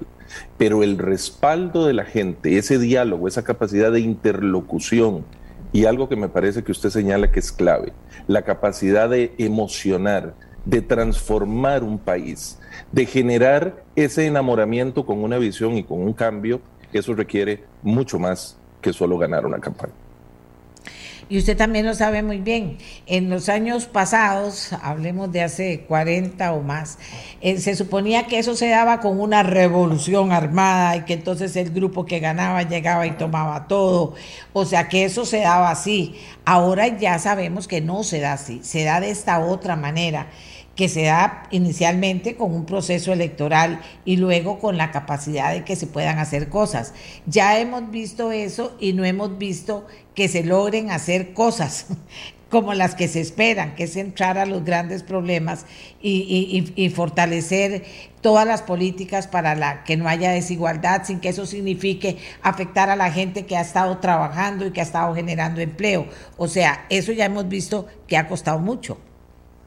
Usted señala ahí, doña Amelia, un aspecto que complementa muy bien lo que veníamos hablando, y es el peligro que supone que la gente un día se canse y diga, bueno, pero si la verdad es que esto no ha funcionado, ¿por qué no probamos con otro método? ¿Verdad? O sea, Costa Rica apostó por decir, digamos en términos sociológicos, que dirime sus conflictos en la lucha electoral. Y a partir de la resultante de, de ese proceso electoral, toma decisiones y avanza. ¿Qué pasa si un día la mayoría de personas dice, no, es que ya vimos que eso no funciona? ¿Por qué no? Y caer en la tentación del autoritarismo, caer en la tentación del, mesiánica, ¿verdad? Del, del, todopoderoso la todopoderosa que va a venir a arreglar con, casi con una varita mágica los problemas de 40 años. Ese problema puede ser muy grave. Claro que los estudios demuestran que aún hoy, eh, habría que actualizarlos, eh, las y los costarricenses tenemos un fuerte apego democrático y, un fuerte sentimiento eh, de orgullo hacia, hacia el proceso electoral. Pero es que también eso tiene que ver con resultados. Y usted mencionó la palabra revolución, doña Amelia. No podemos perder de vista que es que hay una revolución del mundo digital. También. La transformación, que si bien es cierto, tenemos partes importantes de Costa Rica que siguen con un rezago importante en ese y en muchos temas, hay un sector fundamental, particularmente joven, que ya entró en esa transformación, que ya entró en esa revolución del mundo y que ve un, planeta, que ve los temas, que ve la nación con absoluta visión diferente. Y entonces, si no logramos responder a esa visión, si no logramos responder a esos tiempos, de la mano de la tecnología, la revolución va a transformar las cosas sin que el proceso democrático logre acomodarse a tiempo. Y mientras tanto, eh, don Rodrigo, ¿qué hacemos? Eh, perdón, don Jorge, ¿qué hacemos? Bueno, doña Amelia, eh, en el inmediato plazo, en el más corto, eh, Costa Rica tiene que decidir entre dos candidatos para la segunda ronda, ¿verdad? Porque necesitamos volver a la, estabilidad del país, tener un gobernante eh, que, que define el rumbo y continúe, pero yo creo que es fundamental el trabajo con las comunidades, el trabajo con las organizaciones, como usted decía, un diálogo y yo sé que el diálogo es cansado y hemos tenido muchos esfuerzos. Recordará usted de don Miguel Ángel Rodríguez la concertación hasta el esfuerzo reciente de este gobierno eh, hace relativamente muy poco. Y la gente dirá, no han servido. Bueno, han tenido limitaciones, pero es que yo creo que si algo ha distinguido a este país es la capacidad de dialogar. Lo hablábamos cuando recientemente visitantes, personas extranjeras, sea que vinieron para observar las elecciones o que estaban aquí de paseo o por razones de trabajo, se sorprendían cómo un país como Costa Rica puede reunir no una, sino varias veces candidatas y candidatos de distintos partidos, de distintas ideologías, en debates, en encuentros, en procesos, o que se encontraron votando o en una entrevista, ¿verdad? Y, puede hacerlo civilizadamente pese a sus diferencias importantes. En otros países eso es impensable. Bueno, eso es posible por una tradición democrática, pero eso es posible porque debemos cultivar la capacidad de dialogar.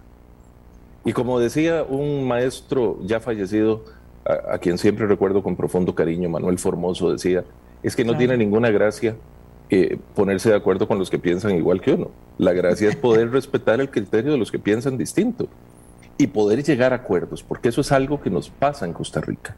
Podemos conversar, conversar y conversar, pero a la hora de llegar a acuerdos nos cuesta muchísimo, porque cada sector tiene un derecho de veto y necesitamos llegar a un acuerdo y decir, bueno, estas son las cosas, como en las elecciones. A veces ganamos, a veces perdemos, pero el proceso debe continuar. Aquí me dice alguien, vamos a ver, ya se saben los problemas a resolver ¿Para qué diálogo si el gobierno no lo respeta cuando toca intereses de sus amigos? En la mesa de diálogo territorial de la región del Pacífico Central se acordó utilizar la cuota tunera para traer más plantas atuneras que generen empleos en Punta Arenas y al gobierno no le importó y no lo respetó. Bueno, este es uno de los que habla que dice, de aquí ya no se puede hacer nada de la manera que nos dicen que la hagamos, ¿verdad? Se queda totalmente frustrada la gente. Exactamente, porque, porque hay, aquí hay algo fundamental que nos plantea esta persona. El diálogo supone el compromiso de las partes para cumplir los acuerdos, ¿verdad? O sea, porque si, si, usted se sienta a conversar con alguien para llegar a un acuerdo y al final usted dice, no, ya no juego, como decíamos cuando éramos chiquillos, ¿verdad? Cuando íbamos perdiendo, me llevo la bola, bueno, ya no, o sea, no, no tiene ningún sentido. O sea, hay que tener, hay que fortalecer la cultura democrática. Hay que fortalecer el respeto a los distintos procesos y poder escuchar a los actores con el peso distinto que tienen. Además, eh, desarrollando, volviendo a trabajar en un factor que me parece que es esencial, que es la confianza en los distintos actores del proceso. O sea, partimos de la sospecha. Y no es que eh, eh, eso no sea posible o no sea importante, pero es que si usted se sienta a dialogar, usted debe partir de la buena fe de los sectores y de la disposición de esos sectores y también del compromiso por llevar a cabo los acuerdos a los que se llegue. Claro, claro. Don Jorge, gracias. quiero agradecer todo su apoyo eh, como analista el día de, de, las elecciones en que estuvimos en esta alianza con la Universidad Latina, Nuestra Voz, Voz y Voto, ORG, Amelia Rueda Com, y que hicimos un trabajo, todavía nos están felicitando, yo sé que ustedes también, pero estamos muy orgullosos de, ese ensamble que logramos y de tener a tantísima gente joven trabajando en un programa, en un programa que a nosotros pues nos llenó de, entusiasmo y de ilusión para el futuro. Así que se lo agradezco mucho y, otro saludo para toda la gente linda de la Latina. Muchas gracias, doña Amelia, también para, para todo el equipo eh, que participó, tanto de Amelia Rueda como de Nuestra Voz, como de Voz y Voto, y por supuesto para el equipo de, profesionales, estudiantes y colaboradores de la universidad, que no solo participaron, sino con un gran entusiasmo y la posibilidad de aprender en este esfuerzo conjunto con su experiencia, trayectoria y el liderazgo de Antonio Jiménez también. Muchas gracias, doña Amelia.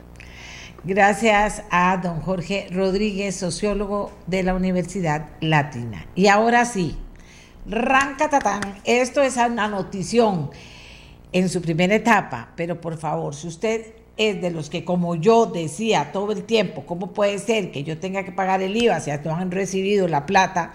Yo decía, eso no es justo, así no debe ser, pero lo decía antes de que se aprobara. Y resulta que no, que al final vino y se decidió que así era y se votó que así era, así fue. Don Pablo Heriberto Abarca eh, que es diputado del Partido Unidad Social Cristiana. Sí, aquí está, aquí está, eh, él ya está listo, qué dicha. Don Pablo Heriberto nada más me avisa que, está, que, que entró y se sentó y se sonrió, ya, de una vez. Que todo el mundo ya anda en carreras. Está bueno, eso me gusta, que la gente corra, se apresure, trabaje y vea, a ver, Dios mío, qué se quedó por aquí, qué se quedó por allá, cómo lo ordeno, cómo lo hago. Vamos a salir de la modorra y vamos a salir de la incertidumbre y vamos a trabajar. Pensando también en que hay que elegir presidente, por supuesto, y valorando todo lo que hay que valorar en esos casos, ¿verdad? Don Pablo Heriberto Abarca es el jefe de fracción, además del Partido Unidad Social Cristiana, y ha estado muy activo en muchísimas cosas. Resulta que anoche, tarde en la noche, lo voy a leer aquí, me llega un mensaje. Me llega un mensaje, comprenderán que ayer fue un día de eso, ¿verdad? Pero me llega un mensaje y, y toda la información del día no la tenía yo a esas alturas. Pero les voy a leer lo que me Vamos a ver, aquí está. Ay, mira, sí, claro, claro, claro, claro. Vamos a ver. Más bien salir regañada, está bien, se vale. Aquí vamos. Vamos a ver. Aquí está. Eh, vamos a ver, recibí, les decía un mensaje que decía lo siguiente. Me pasaba el, el tweet en el que don Pablo Heriberto le contaba a la gente lo que se había logrado. Y me decía esta persona que es, que es Rolando Campos, y como ustedes saben, Rolando Campos estuvo, o está trabajando en la mesa de, para ayudar a la reactivación del turismo que hicimos en nuestra voz. Él representaba al sector turismo. Y nos dice, finalmente, doña Amelia, ese proyecto para el sector turismo vale oro, un proyecto justo y necesario. Muchas veces lo pedimos en la mesa de turismo en nuestra voz. Este es un proyecto que va más allá de lo financiero. Muy bien. Oiga, qué presentación, don Pablo Heriberto. Anoche, altas horas de la noche, me lo dice don Rolando y entonces digo, no, ahora tengo que encontrarlo para que mañana le cuente a Costa Rica la gran noticia. Falta segundo debate y falta todo el, el intríngulis, ¿verdad? De, que finalmente sea ley. Pero cuéntenos de qué estamos hablando y cuándo esperamos que eso esté en, en vigencia. Buenos días y qué dicha que pudo avanzar con este proyecto, don Pablo Heriberto. Buenos días, doña Amelia, un gusto saludarla, un gusto saludar a los costarricenses. Efectivamente, creo que es uno de los proyectos importantes de esta legislatura en términos de facilitarle la vida al contribuyente. Eh, un poco lo que siempre hemos hablado de que el Estado tiene que trabajar para la gente eh, y no al revés. Algunos funcionarios creen que, el, que, las personas, los contribuyentes son empleados del gobierno y entonces tienen que hacer no sé cuántos papeles y cosas. Eh, a mí me parece muy positivo que podamos avanzar con este proyecto. Originalmente estábamos hablando de eh, que todas las facturas en general de crédito se pagaran en el, plazo que establecía la factura. Eso tenía algunas implicaciones eh, complicadas en, en, términos de la contabilidad y el control. Entonces se estableció ahora a 90 días. Es decir, cuando se hizo la ley del IVA, eh, no se pensó nunca en que existían las facturas de crédito, lo cual de, me parece que era obviar una realidad eh, importante. Y ahora lo que está pasando eh, es que estamos estableciendo los 90 días para que entonces esas facturas a crédito puedan tener ese plazo.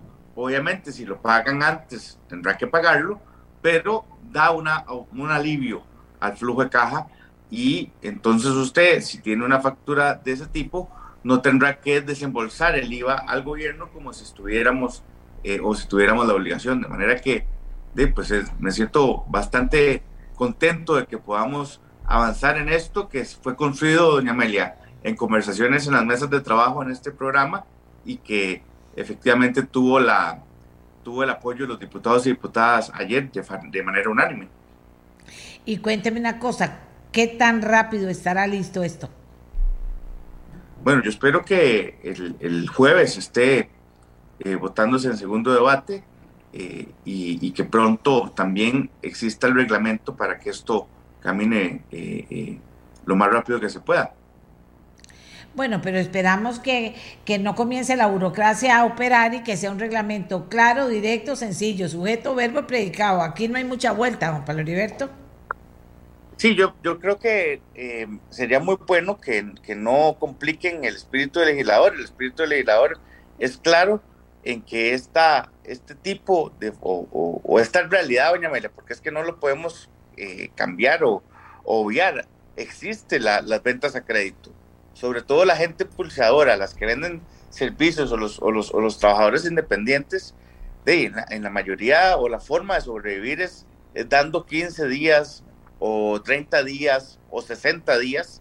Eh, y en ese entendido, pues creo que eh, esa realidad es innegable. Vea que este proyecto pues estuvo, no, lo fue, no fue convocado en el, por el Poder Ejecutivo, pero ciertamente no ha tenido o, o, hubo una posibilidad de un acuerdo con Hacienda. Es un texto consensuado eh, y entonces esperaría que el reglamento no contravenga el espíritu que es efectivamente garantizar de que exista ese plazo cuando usted vende crédito. Así que de, yo, yo creo que es una buena noticia. Eh, uh. Amelia, estos, estos proyectos son, eh, por ejemplo, junto al, al, de comercio al aire libre, las iniciativas que uno dice, de, val, vale la pena haber, haber estado en, en, cruzar la acera del sector privado al sector público y, y aportarle al país. Y, y, dígame una cosa, ¿y este de las mesas al aire libre cómo va? Ya está, ya está, ya, ya es ley no, de la República. Sí, ya es ley, pero viene el reglamento y ya vos sabés cómo es esto, cómo está la cosa. Bueno, cada municipio ahora le corresponde, por, por la autonomía que tenemos claro, eh, yo esperaría que, que, esto esté muy habilitado pues en las ciudades, eh, por lo menos en San José, creo que había un gran trabajo que se había hecho de consenso con la municipalidad de San José, mesas de trabajo para consensuar el proyecto y eso implicaría que el reglamento esté caminando. Había un plazo establecido para que eso sucediera, eh, pero bueno, creo que es importante dar seguimiento y, y, y, vamos a estar haciéndolo. Dice, entiendo que deberá existir un real control de los flujos de caja del contribuyente donde el sistema no se preste para jinetear el IVA.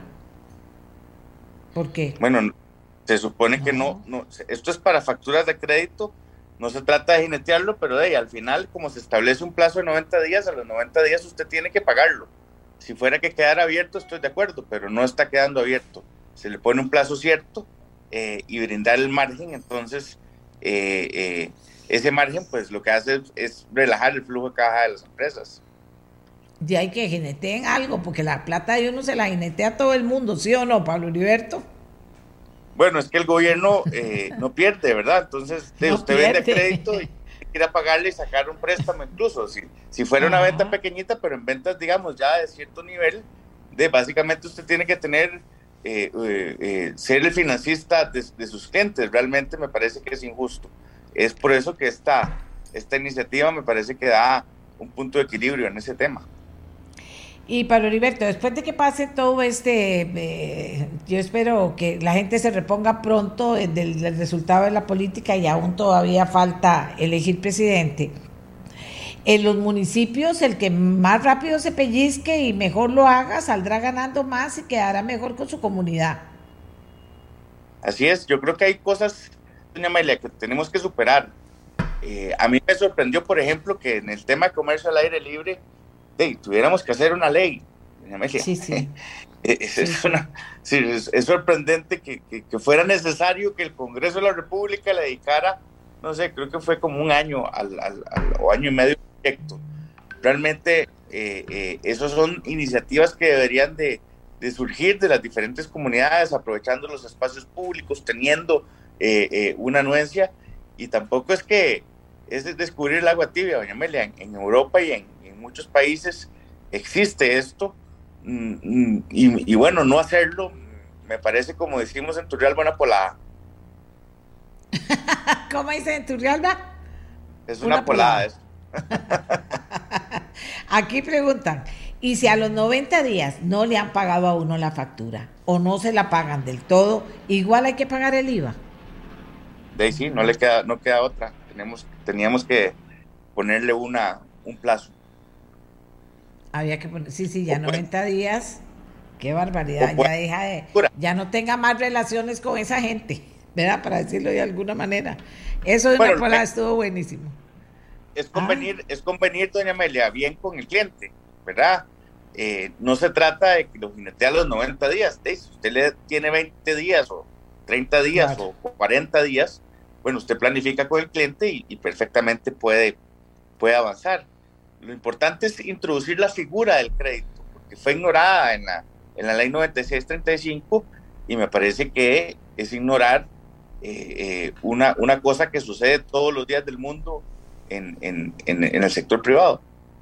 Bueno, dice el señor que preguntó antes que le quedó claro que muchas gracias y dice más, los contadores tendrán que estar pellizcados. Hace rato, porque hay contadores que revisan todo una vez al mes, no, ahora tienen que estar pellizcados, es cierto, ¿verdad, don Pablo Heriberto?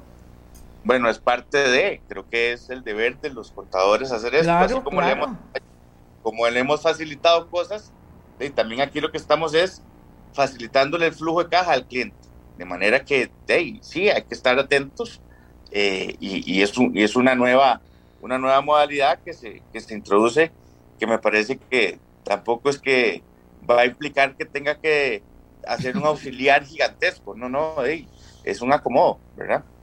No, y le voy a decir una cosa, eh, en el gobierno estarán, bueno, Hacienda estará un poco molestillo con esto, ¿verdad? Sí, creo que es un buen golcito, este, pero, pero bueno, creo que se consensó, doña Amelia, un, un, un texto con ellos.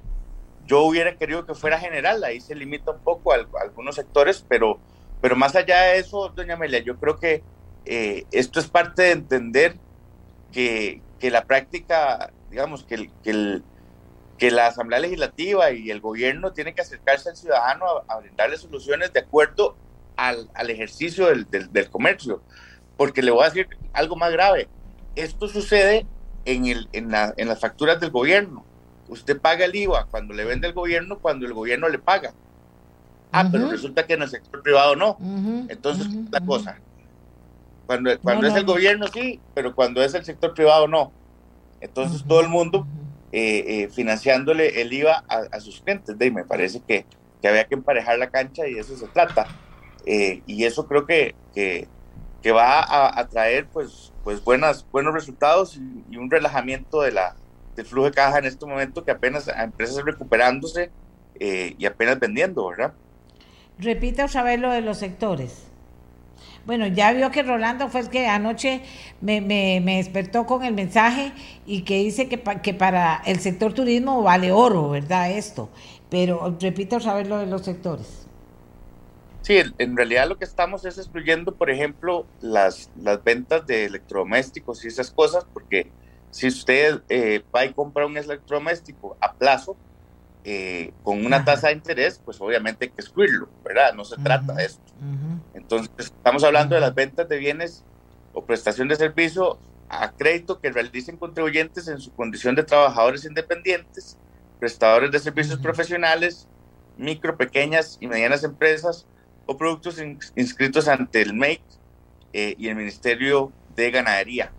Entonces estamos hablando de un porcentaje bastante alto de contribuyentes.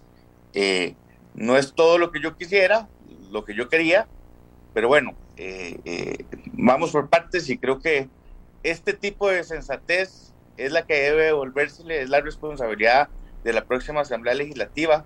Y, y, creo que más iniciativas de estas existen por ahí, hay algunas otras que espero que avancemos, pero creo que la nueva Asamblea Legislativa tiene que que ir aterrizando este tipo de cosas. Existe, por ejemplo, otra iniciativa eh, en el tema, doña Amelia, le cuento, cuando estábamos en la discusión de la, de la, de la, de la reforma fiscal, siempre pensamos en la exoneración total del combustible, digamos, de, que el consumo estuviera exento del 13%. Bueno, hubo una resolución de, de Hacienda en el que interpreta que el transporte del el búnker del, recope al, a la gasolinera eh, tiene que pagar IVA. No sé cómo se pensaron eso y no sé qué clase, digamos, de, es un, un, tema de voracidad fiscal eh, realmente, porque siempre se habló de que estaba exenta toda la cadena. Ah, no, bueno, con esa resolución inventaron y entonces ahí en el precio del combustible un uno, dos o tres colones o cuatro colones de más solo por ese IVA. bueno, hay un proyecto de ley que esperaría que pueda avanzar en esta, en esta época para quitar eso.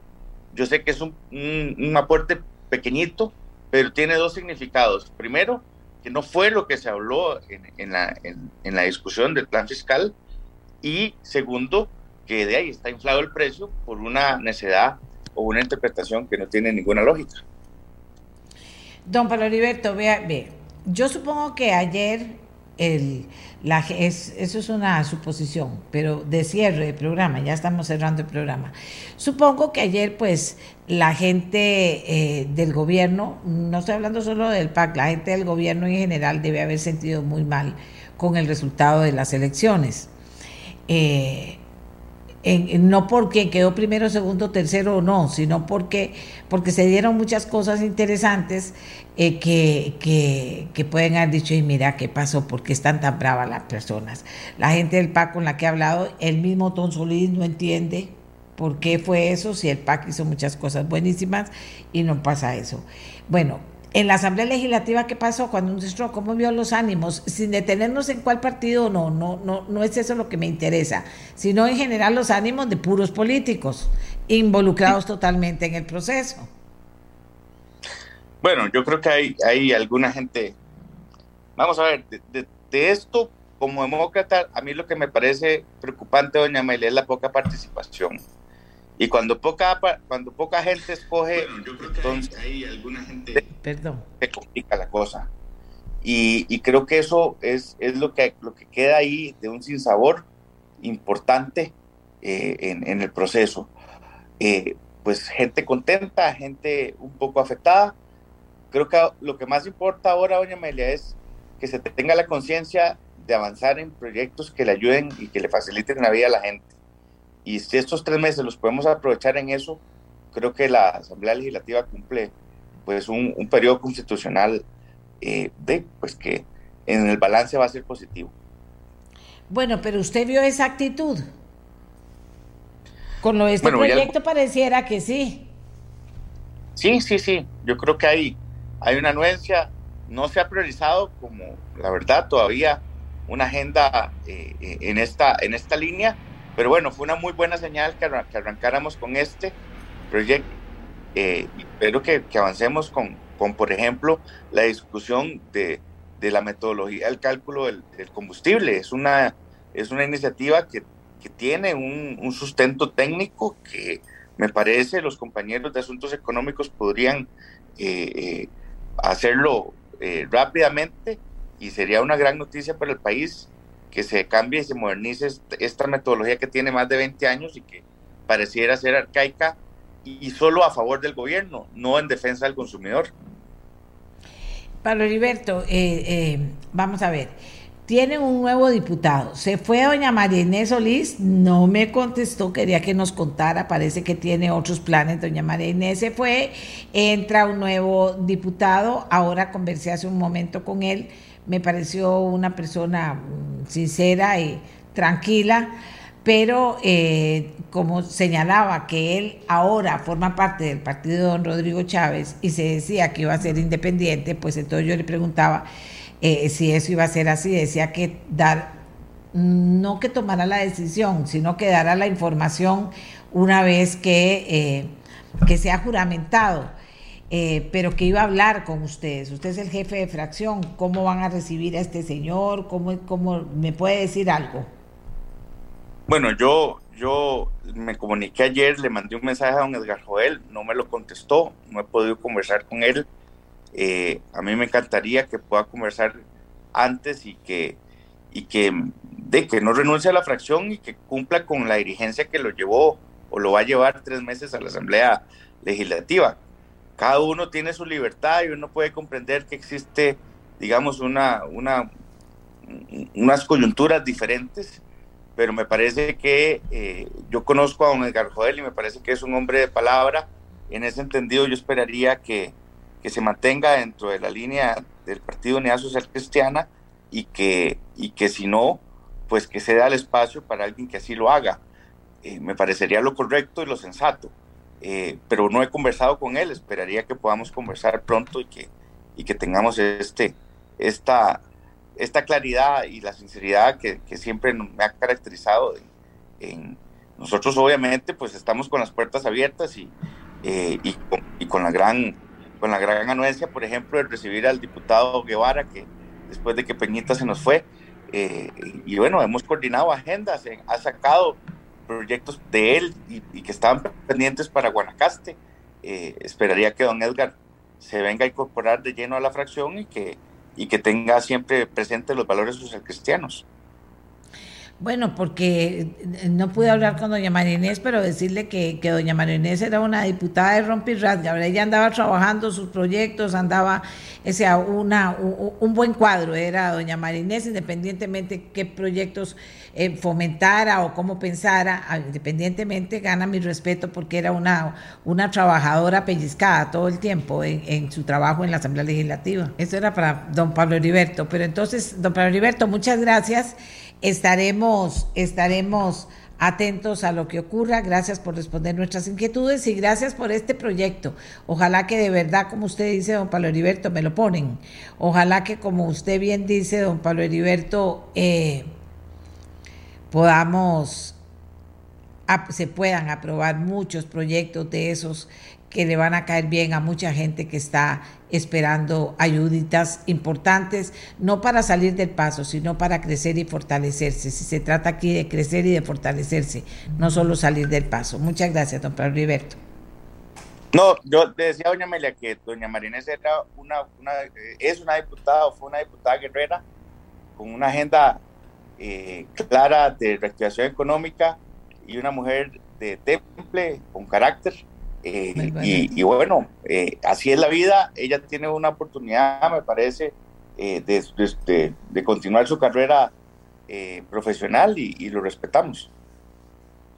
Nosotros también, pero de verdad, una, una, una diputada con un trabajo que siempre me llamó la atención porque era un buen trabajo el que hacía. Muchas gracias a don Pablo Heriberto por haber estado con nosotros y por la buena noticia que nos trajo, sin duda alguna. Y también muchas gracias a todos y todas ustedes, amigos y amigas que han estado con nosotros desde temprano.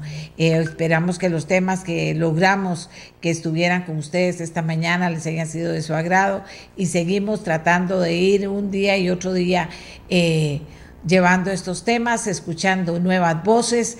Y eso es importante. Estamos en un esfuerzo real por escuchar muchas y muchas y muchas buenas voces. Dice, el buen sentido de la fijación de precios de servicios públicos radica en defender el bolsillo del usuario sin quebrar a la institución que lo presta. Equilibrio, señores, dice otra persona que nos escribe. Así que hacemos la pausa que nos lleva hasta mañana. Les agradecemos muchísimo que nos haya acompañado y ojalá que nos siga haciendo llegar todas sus impresiones. 84747474. Que tengan un día muy especial. Este programa fue una producción de Radio Monumental.